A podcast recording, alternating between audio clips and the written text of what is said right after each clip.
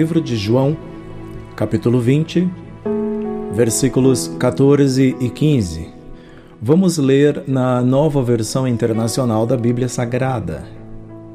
Nisso, ela se voltou e viu Jesus ali, em pé, mas não o reconheceu. Disse ele: Mulher, por que está chorando? Quem você está procurando? Pensando que fosse o jardineiro, ela disse: Se o Senhor o levou embora, diga-me onde o colocou e eu o levarei. Vamos orar. Obrigado, Senhor, por estes instantes. Obrigado por este momento especial. Quando vamos ouvir a tua palavra, quando pregarei a tua palavra, que estes minutos sejam edificantes para a construção de homens e mulheres crentes no Senhor, edificados na tua palavra, e que nós sejamos por ti mesmo dirigidos e orientados neste momento. Em nome de Jesus. Amém. Onde colocaram o meu Senhor? Este é o título para esta ministração. Imagine-se na Judéia, em Jerusalém, primeiro século, ano 33. A sexta-feira, aliás, a semana toda foi decepcionante. E hoje, domingo, não parece haver motivo para muita coisa ou celebração. Então, Maria Madalena que amava muito o Senhor porque ele fizera muito por ela e lhe perdoara muitos pecados, vai ao sepulcro. Bem cedo, ainda estava escuro. Ao chegar lá, ela é surpreendida. A grande pedra da entrada tinha sido removida.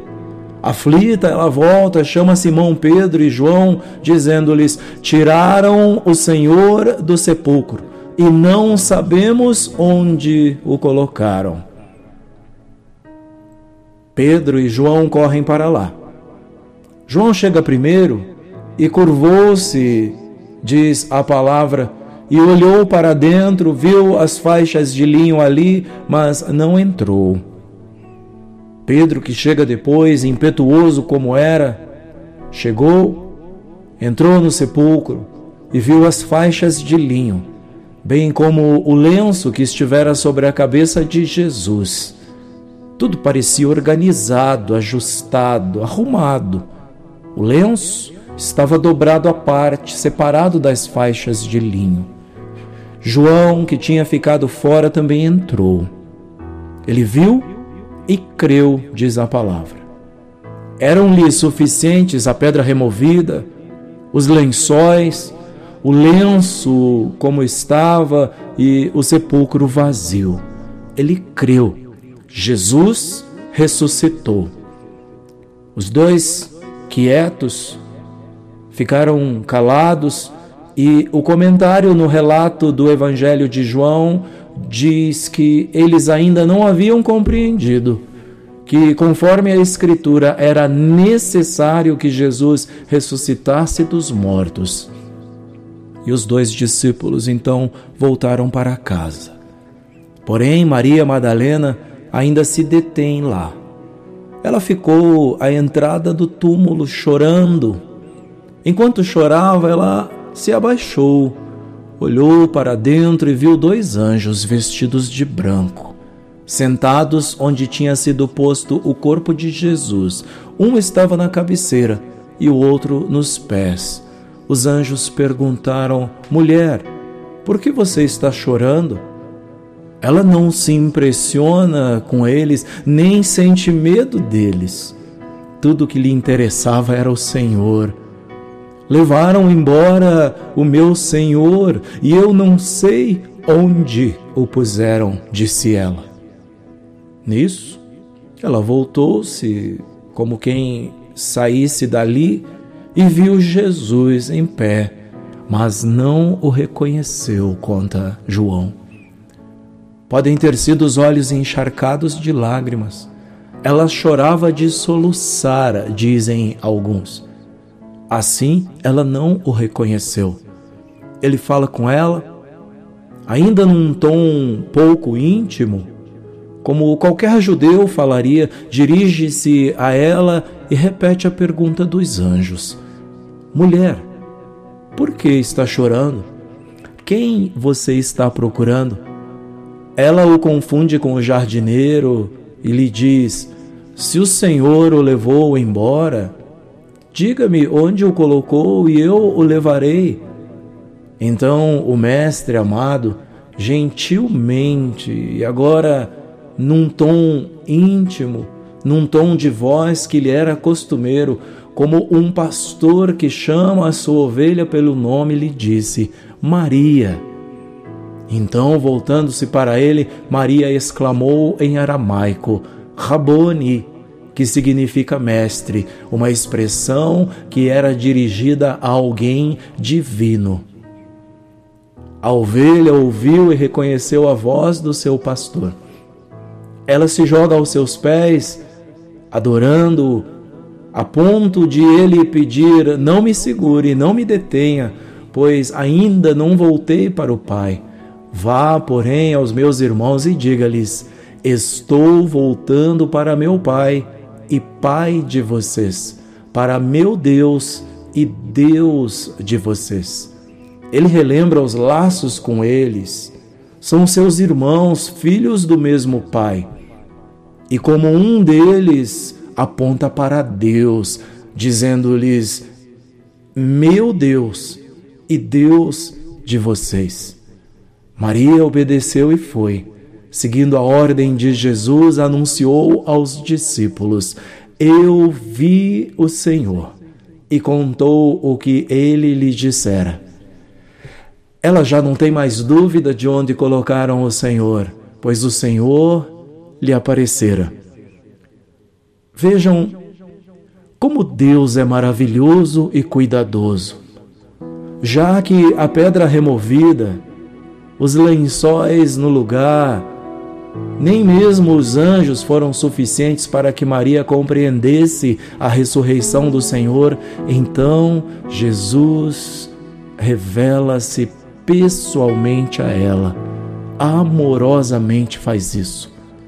Sabem, Deus vem e revela-se a homens e mulheres de várias maneiras, de acordo com o temperamento de cada um o grau de intimidade que cada um tem com Ele, de acordo com as capacidades de cada um e com as capacidades para entender e reagir à revelação do Senhor. Onde colocaram o Senhor? Maria Madalena não tem mais dúvidas. Hoje, aplicando-se à sua vida, à nossa realidade, a pergunta é: onde você colocou o Senhor? Saiba, ele não deve ficar num quadro na parede, nem numa cruz já vazia, nem tampouco no túmulo de onde já saiu. Onde você o colocou? Porque isso é o que importa. A resposta a esta pergunta é o que importa. Sabem, o único lugar onde realmente importa que ele esteja é no seu coração João viu a pedra removida, os lençóis, o túmulo vazio e creu.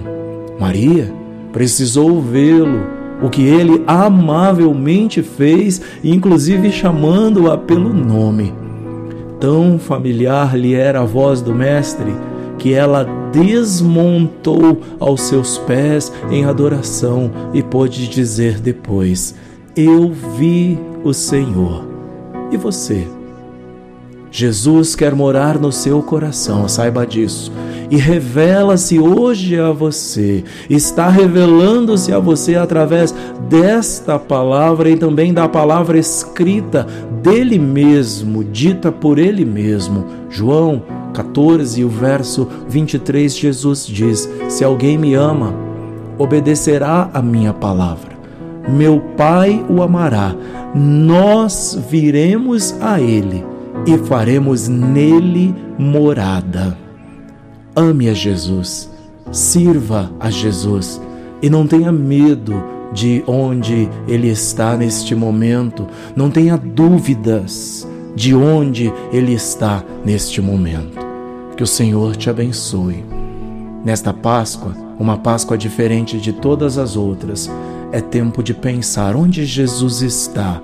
Ele não está mais na sepultura, ele não está em qualquer outro lugar a não ser no seu coração, se você assim aceitar nesta hora, neste instante, neste momento. A Bíblia diz que hoje ele voltou aos céus, ascendeu aos céus e está à direita de Deus intercedendo por nós. Mas ele também disse que quando você o ama, você o obedece e ele e o Pai vêm e fazem morada no seu coração. Nesta Páscoa é significativo poder responder onde Jesus está. Páscoa é passagem, é livramento, é tempo de renovo, porque ela também significa que depois da sexta-feira tribulosa, turbulenta, tem ressurreição, nova vida que possam ressurgir sonhos, que possam renascer sentimentos, que possam na sua vida aflorar o desejo para uma vida futura, uma vida que não terá fim, para a vida eterna com Deus, que é isso que realmente importa e vai ser possível se Jesus estiver no lugar certo, no seu coração. Te convido para orar comigo. Obrigado, Senhor, por este tempo. Muito obrigado por este momento e pela oportunidade de chegar até esta casa, até esta pessoa, até este carro, onde quer que eles estejam agora. Te agradeço e te peço que os ajudes, ajudes a definir em seus corações de que querem o Senhor morando neles que eles possam todos responder hoje: onde está o Senhor? Onde puseram o Senhor? Onde colocaram o Senhor? Abençoa-lhes nas suas necessidades. Abençoa-lhes nas necessidades de respostas. São muitas perguntas. Vivemos um tempo de perguntas e poucas respostas úteis. Que o Senhor os abençoe nas suas dúvidas e inquietações dando-lhes firmeza, certeza, certeza de um futuro, esperança de um futuro, mesmo em meio à dor, à dificuldade, a perdas, que o Senhor seja com esta pessoa, que o Senhor seja com eles, abençoando-os, encorajando-os, animando-os, em nome de Jesus. Abençoa este que está confuso, abençoa este que está enfermo, Abençoa, Senhor. Eu sei que o Senhor é poderoso para curar, é poderoso para libertar. Então, em nome de Jesus, manda uma palavra.